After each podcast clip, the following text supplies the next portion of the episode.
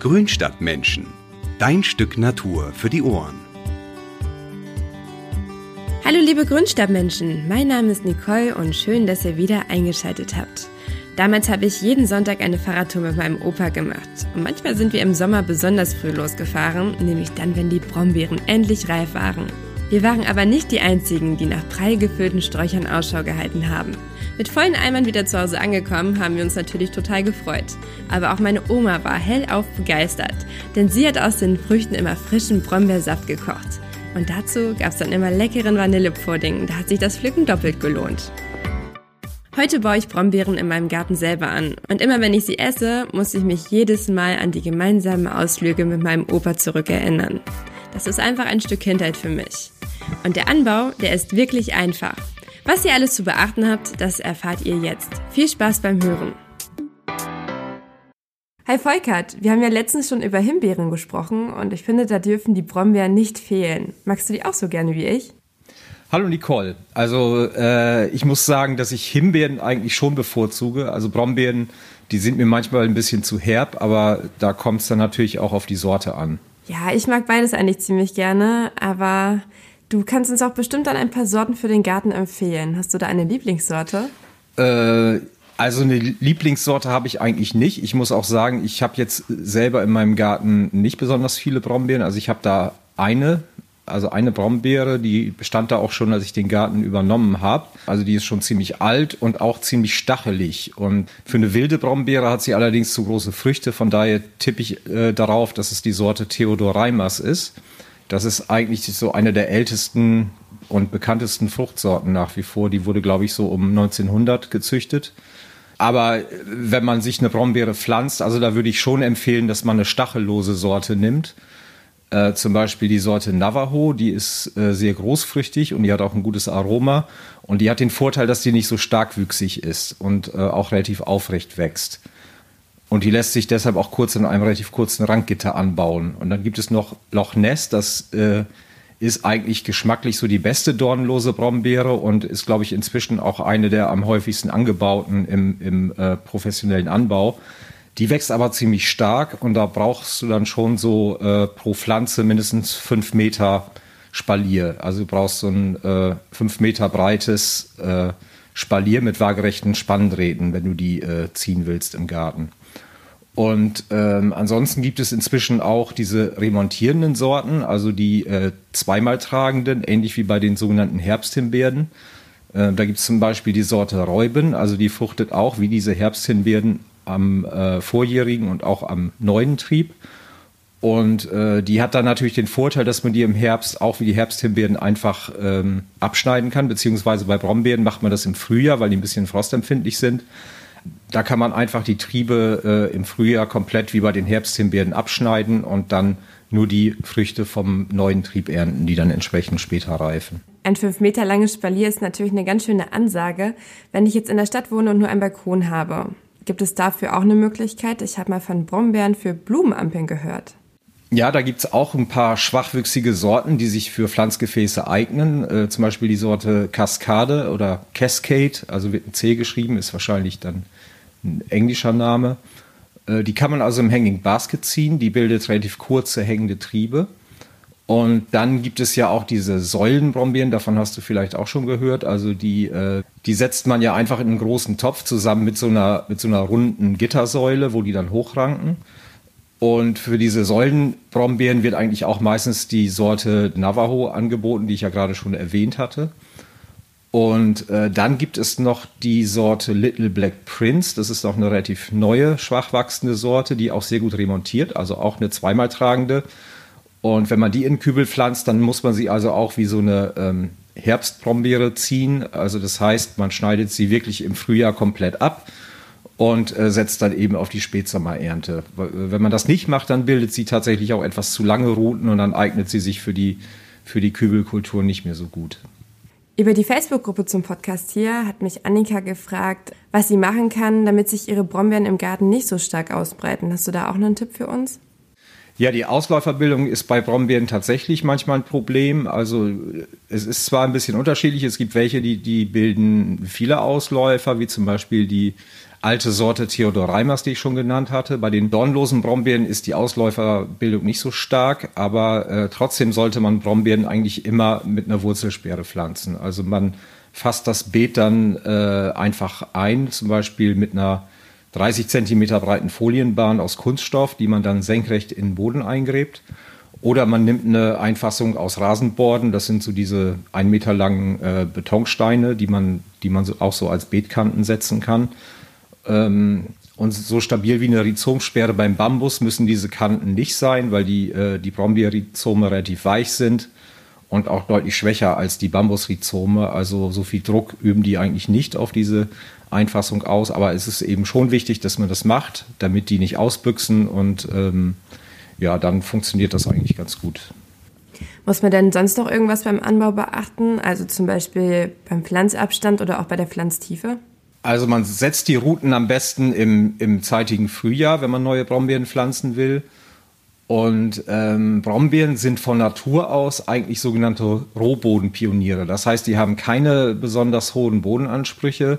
Man sieht das auch manchmal so auf Brachflächen. Das erste, was da, äh, was da wächst, das sind wilde Brombeeren. So die ersten, also außer, außer den krautigen Pflanzen, so die ersten verholzenden Pflanzen, das sind oft dann eben wilde Brombeeren.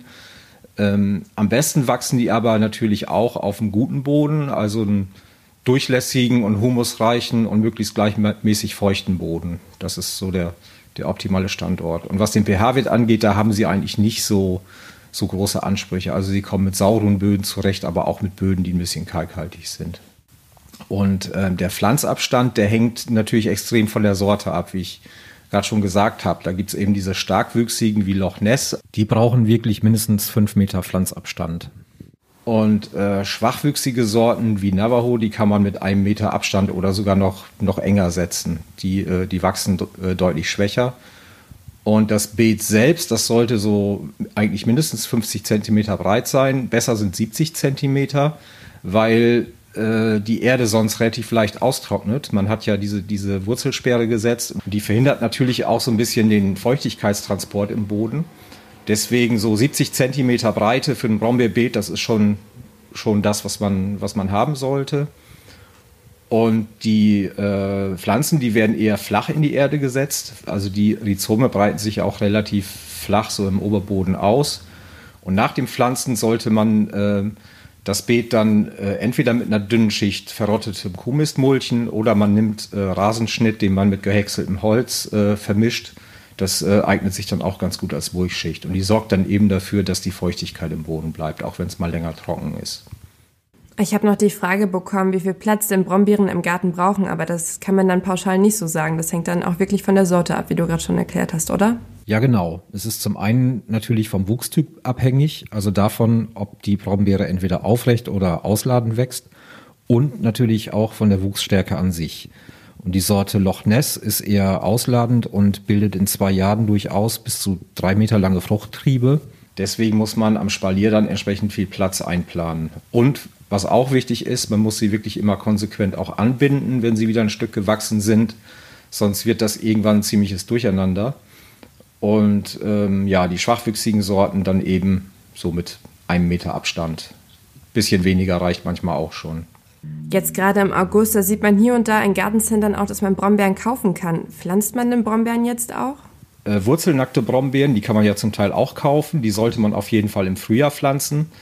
Äh, viele wissen wahrscheinlich nicht, dass Brombeeren tatsächlich ein bisschen frostempfindlich sind. Also die, die vorjährigen Triebe, äh, die kriegen von der Wintersonne leicht Risse. Also wenn es friert und wenn die Sonne drauf scheint, dann die, wird die Rinde doch sehr leicht rissig und das kann den Ertrag dann schon ziemlich schmälern fürs nächste Jahr. Und ähm, wenn man eine Topfbrombeere hat, also wenn man die im Container kauft, dann kann man sie natürlich die, die ganze Saison hindurch pflanzen. Also nicht zu spät in den Herbst rein, würde ich empfehlen. Aber die kann man auch noch später im Jahr setzen, ähm, weil die, die hat ja ihre Wurzeln schon ausgebildet. Die muss man dann einfach nur gut gießen und dann wächst die auch ganz normal weiter. Mm, kann ich denn die Brombeeren dann auch direkt neben meine Himbeeren pflanzen in den Garten oder vertragen die sich nicht gut? Doch, das kann man schon machen. Also Brombeeren und Himbeeren, die sind ja relativ eng verwandt. Also was man nicht machen sollte, man sollte nicht an einem Platz, wo Himbeeren gestanden haben, später Brombeeren pflanzen, weil das sind beides Rosengewächse und deswegen sind sie ein bisschen nachbauempfindlich. Das heißt, es kann dann Bodenmüdigkeit auftreten und die Pflanzen wachsen nicht richtig. Also da sollte man ungefähr so drei, vier Jahre sich Zeit lassen, bis man an die Stelle wieder ein, äh, ein neues Rosengewächs pflanzt.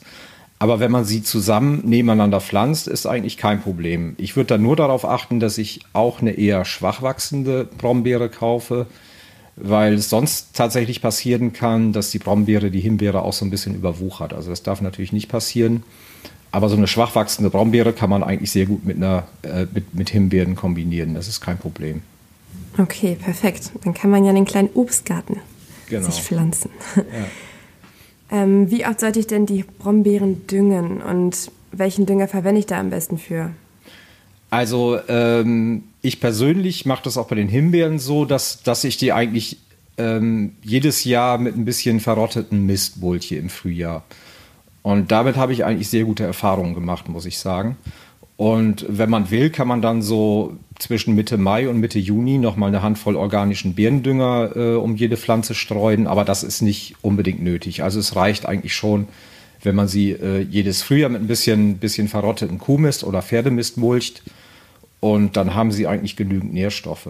Und äh, wie gesagt, das mache ich bei den Himbeeren so und das kann man bei den Brombeeren ganz genauso machen. Und gibt es dann noch irgendwelche Pflegetipps, die du uns mit an die Hand geben möchtest?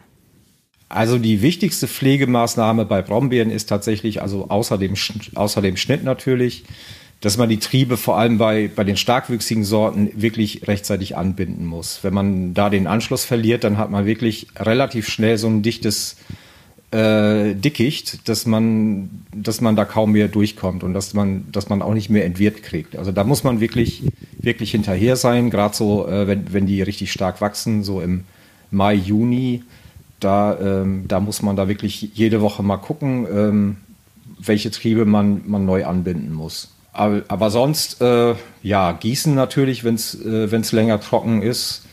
Aber sonst brauchen die eigentlich nicht viel Pflege. Wie schneidet man den Brombeeren richtig? Äh, kann man sagen, dass man das so ähnlich macht wie bei den Himbeeren oder? Ähm, Im Prinzip schon, ja. Aber äh, bei den Brombeeren ist es, ist es halt so, da hat man diese starken Sortenunterschiede. Da hat man eben einmal die schwach wachsenden Sorten und dann einmal diese sehr stark wachsenden Sorten. Und ähm, dann gibt es ja auch noch diese remontierenden Sorten, die eben auch äh, am neuen Trieb noch Früchte bilden. Und die kann man tatsächlich ziehen wie die Herbsthimbeeren. Das habe ich ja vorhin schon mal kurz erwähnt. Ähm, da schneidet man einfach die ganze Pflanze im Frühjahr ab, also wirklich im zeitigen Frühjahr, dass sie rechtzeitig wieder austreibt. Und ähm, das macht man jedes Jahr. Also das ist eigentlich völlig unkompliziert. Ähm, bei den Brombeeren, die wirklich nur am vorjährigen Trieb Früchte bilden, ähm, da ist es ein bisschen komplizierter. Also da muss man nämlich ähm, jedes Jahr eigentlich drei bis, also bei den, ich fange mal mit den Starkwüchsigen an, da muss man so jedes Jahr vier bis sechs kräftige neue Triebe stehen lassen. Und die bindet man dann im Laufe des Jahres an, äh, an jeweils äh, zwei bis drei äh, waagerechten Spanndrähten an, die dann nach links oder nach rechts weggehen. Also drei der Triebe, die, soll, die wachsen dann nach links und drei dieser Triebe nach rechts. Oder zwei, wenn man nur vier Triebe stehen lässt. Das reicht oft auch bei sehr starkwüchsigen Sorten. Und da muss man gucken, dass man die immer wieder neu anbindet, also den neuen Zuwachs. Und gleichzeitig bilden die auch Seitentriebe, die muss man dann so auf 30 Zentimeter Länge einkürzen. Und äh, an diesen bilden sich dann im nächsten Jahr die Brombeeren, an diesen Seitentrieben. Und ähm, wenn man dann im nächsten Jahr ist, also wenn diese Triebe aus dem Vorjahr dann äh, blühen und auch Früchte bilden, dann hat man natürlich auch wieder neue Bodentriebe. Da macht man es dann wieder genauso. Da lässt man auch wieder vier bis sechs stehen und schneidet alle anderen konsequent weg. Und die zieht man dann an den noch freien Spanndrähten genauso äh, nach links und rechts. Und so hat man quasi immer ähm, an den Spanndrähten äh, auf jeder Seite so vier bis sechs Triebe aus unterschiedlichen Generationen. Und wenn man die Triebe, die geblüht haben, dann abgeerntet hat, dann schneidet man die wirklich konsequent am Boden ab. Und da zieht man dann wieder die, die neuen Triebe nach, die dann im nächsten Jahr kommen. Und ähm, so hat man eigentlich äh, den, den, Strauch relativ gut geordnet, sage ich mal. und hat äh, jedes Jahr wirklich eine gute Ernte. Und äh, bei den schwächer wachsenden Brombeeren, da macht man es im Prinzip genauso, dass man eben diese, diese Triebe so ein bisschen sortiert, je nach, äh, je nach Alter. Ähm, aber da reicht wirklich so ein ähm, kleines, äh, also ein relativ schmales Ranggitter. Also die zieht man aufrecht, so ein bisschen fächerförmig, weil die ja nicht so stark wachsen und weil die auch eher aufrecht wachsen. Aber da verfährt man genauso. Nur man kann mehr Triebe stehen lassen. Also da kann man durchaus jedes Jahr acht bis zehn neue Triebe nachziehen. Und hat dann eben auch die entsprechende Anzahl an Fruchttrieben für, für jedes Jahr. Also es ist jetzt so, in der Beschreibung klingt es ein bisschen kompliziert, aber es ist im Grunde nicht so schwierig. Also man, man kriegt das eigentlich ganz gut hin, auch wenn man nicht die große Schnitterfahrung hat. Ja, ich glaube, einfach mal machen. Ja, wir haben dazu auch einen Online-Artikel, da kann man das Ganze auch nachlesen. Also da wird es eigentlich sehr gut beschrieben und da ist es auch bebildert. Also da äh, denke ich, kommt man auch so als Laie ganz gut mit zurecht. Ja, dann verlinke ich das einfach mal in den Show Notes und wer dann Interesse hat, der kann dann nochmal nachgucken. Genau. Was ja auch noch ganz einfach funktioniert, ist, die Brombeeren zu vermehren. Wie klappt das denn? Ja gut, also Brombeeren zu vermehren ist so ziemlich das leichteste, äh, was es so in der Gärtnerwelt gibt. Da stichst du einfach im Frühjahr mit dem Spaten ein paar Bodentriebe von der Mutterpflanze ab, mit einem Stückchen Rhizom dran. Und die setzt du dann da in die Erde, wo sie wachsen sollen. Und ähm, dann würde ich aber den, den Trieb noch mal ein bisschen einkürzen und vielleicht um die Hälfte etwa. Und dann lässt man sie im ersten Jahr einfach wachsen. Und wenn man dann schon ein paar längere Triebe hat, dann kann man die im nächsten Jahr auch schon schon beernten. Und dann macht man eben so weiter, wie ich gerade beschrieben habe, also dass man wieder für, ne, für jedes Jahr so ein paar, sich so ein paar gute Fruchttriebe aussucht. Und dann hat man relativ schnell wieder ähm, einen relativ großen Brombeerstrauch. Die wachsen ja recht, recht stark, die Sträucher. Wann geht es denn eigentlich los mit der Erntezeit? Ähm, das hängt auch äh, so ein bisschen von der Sorte ab. Also Brombeeren haben eine relativ lange Erntezeit. Also die ersten Beeren, die kann man manchmal schon so Ende Juli ernten, Anfang August. Ähm, aber es ist nicht so, dass die alle auf einmal reif werden. Also es reifen immer wieder neue Beeren nach und diese Ernteperiode, die geht schon so auch noch deutlich in den, in den September rein.